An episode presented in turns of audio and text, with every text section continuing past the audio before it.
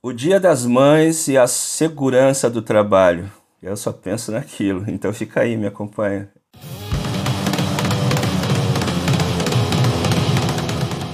Olá, meus amigos e amigas trabalhadores, trabalhadoras, profissionais do campo da prevenção, estudantes, amigos.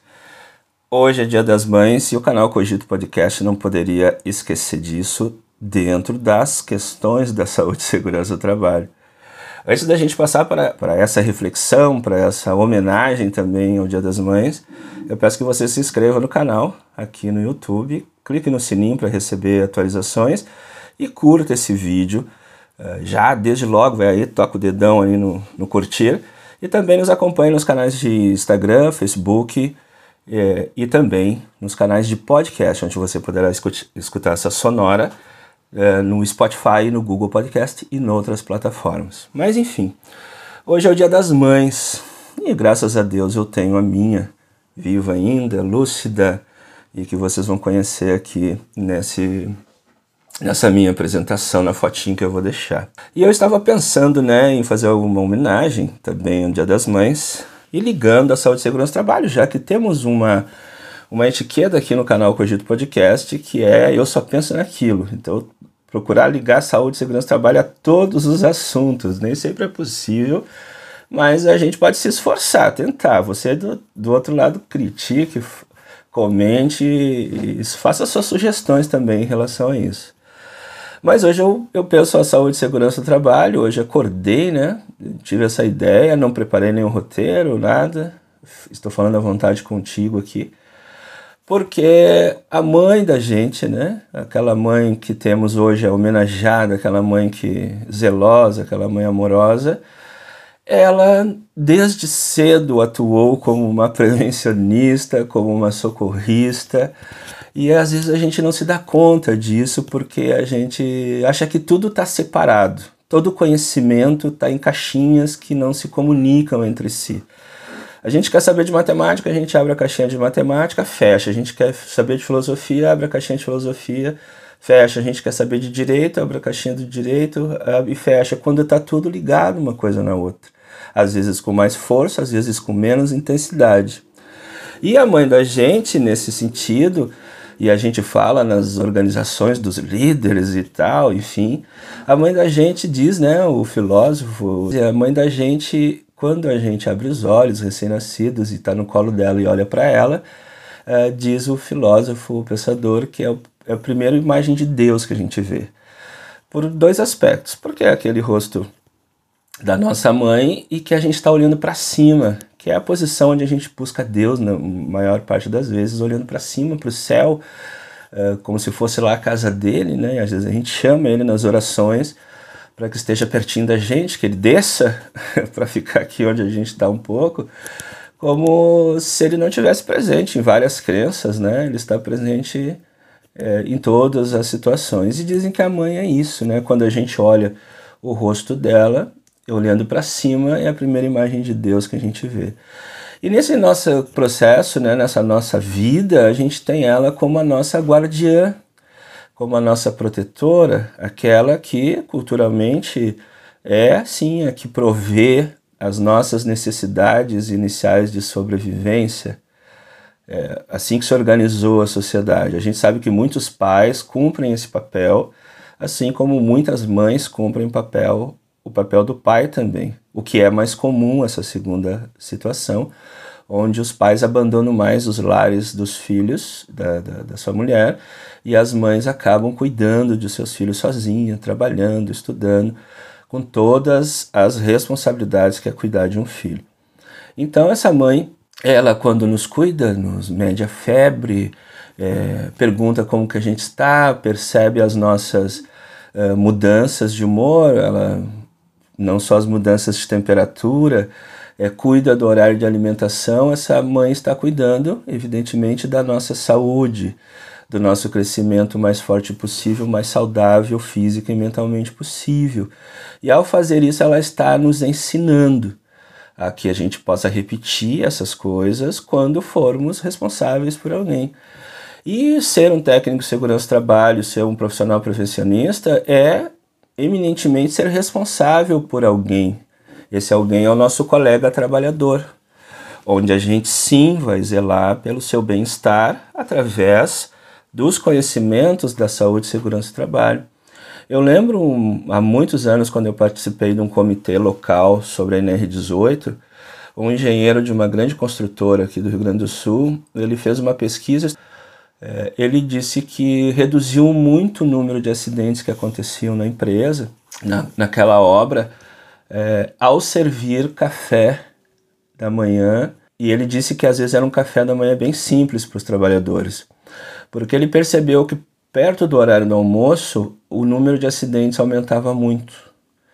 E ele então fez um paralelo e viu que essas pessoas poderiam estar se acidentando mais nesse horário por, por estarem com fome.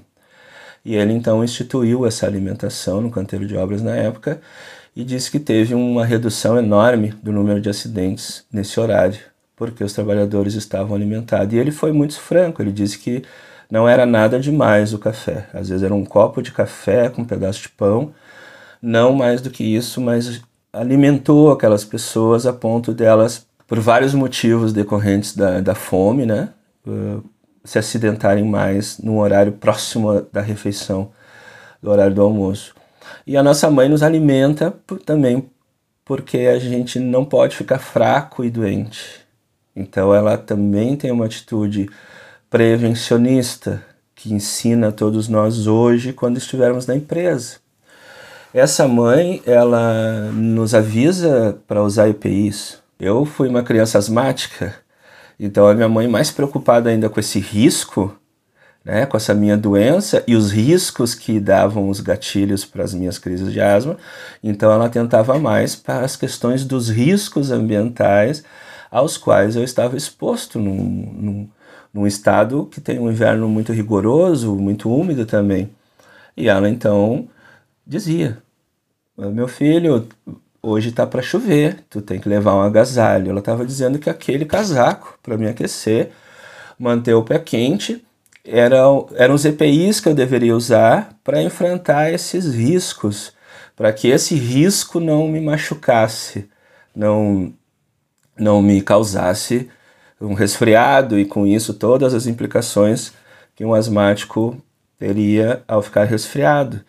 Proteger a minha cabeça, então botava uma proteção de cabeça. Então esses paralelos não são difíceis de fazer. Quando a gente fica doente, a nossa mãe é, vira médica, vira enfermeira, ela limpa as nossas sujeiras, ela nos leva ao médico, ela é a nossa ambulância, ela é o nosso primeiro atendimento. Ela mede a nossa febre com a sua mão e sabe exatamente que a gente está com febre e sabe exatamente o chá e sabe exatamente se a coisa está mais séria e tem que nos levar num atendimento especializado. Então, antes de pensarmos no SAMU, nos serviços médicos de emergência, a nossa mãe sempre cumpriu esse papel e fez muito bem mesmo sem, tendo, sem ter estudado enfermagem, medicina, de alguma forma ela soube, aprendeu, trouxe com seus ancestrais, as suas ancestrais, e cuidou da gente, preveniu e cuidou no caso de alguma doença. E eu me lembro de uma questão muito pessoal, em que eu homenageei aqui a minha mãe, a dona Cleonice Helena, que eu era criança e gostava muito de estudar. Gostava muito de ir na escola, a escola era na mesma rua em que eu morava, na casa dos meus avós, no bairro Menino Deus, aqui em Porto Alegre, e eu estava com uma crise de asma e eu não tinha e eu queria ir para aula eu não, não admitia ficar em casa porque eu também não gostava de ter as crises de asma e ficar submetido àquilo mesmo isso vou dizer para vocês eu teria oito ou nove anos no máximo e eu então fui até. Eu disse para ela que eu queria ir para a escola, eu queria, eu queria, e aí, então ela não conseguiu me demover daquela vontade e deixou que eu fosse. E eu só tinha uma rua para atravessar, eu atravessei. Quando a gente fica com falta de ar, a gente vai perdendo as forças. E eu fui até a escola. E quando eu era para atravessar para outra calçada, uma escola que existe ainda, eh, eu não tinha mais forças para caminhar. e eu fiquei encostado numa árvore chorando. Talvez, né, depois de tanto tempo, hoje eu posso interpretar que era um misto de, de, de tristeza, de não ter conseguido, não estar tá conseguindo atingir o meu objetivo, e medo também, porque eu não tinha, me considerava com força de dar mais um passo, como que eu ia voltar para casa? Se eu não conseguia atravessar uma rua para entrar no prédio da escola. E eu me lembro claramente, a memória me traz isso, eu encostei na, numa árvore chorando, pensando o que, que eu vou fazer. Só que em pouco tempo eu recebi um abraço pelas costas uh, da minha mãe, que estava me seguindo. E aí ela me conduziu para casa em segurança. As mães também são os anjos que a gente é, às vezes tanto pede para que eles nos protejam a gente tem a nossa mãe. E ela aquele dia foi o meu anjo, meu SAMU, minha socorrista, minha bombeira civil. Ela foi, só que muito mais que isso, porque ela era mãe. Então hoje eu deixo a minha homenagem para as mães de todos os trabalhadores e trabalhadoras, todos os prevencionistas, que lembrem que essas trabalhadores e trabalhadoras, para quem a gente trabalha especialmente, são filhos de várias mães que estão buscando seu sustento com a dignidade do exercício da sua atividade de trabalho e precisam ser respeitados por todos os profissionais de segurança do trabalho e não tratados como aqueles que mais atrapalham a segurança do trabalho. É para eles que trabalhamos, a prioridade do trabalho prevencionista é para os trabalhadores e trabalhadoras. E que se a gente tiver essa consciência, a gente também todos os dias vai estar homenageando as mães dessas pessoas, as esposas dessas pessoas que são mães dos filhos dessas, desses trabalhadores, trabalhadoras ou pais, né? No caso do Dia dos Pais. Mas hoje é o Dia das Mães. Então eu deixo aqui a minha homenagem, fazendo um paralelo, né? Eu Só Penso Naquilo, da mãe com a saúde e segurança do trabalho. Espero de alguma forma ter conquistado essa, esse objetivo e que ajude você a refletir sobre isso também. Um beijo à minha mãe querida, amada. Um abraço a todos, obrigado pela atenção. Não se esqueça de se inscrever no canal e até a próxima.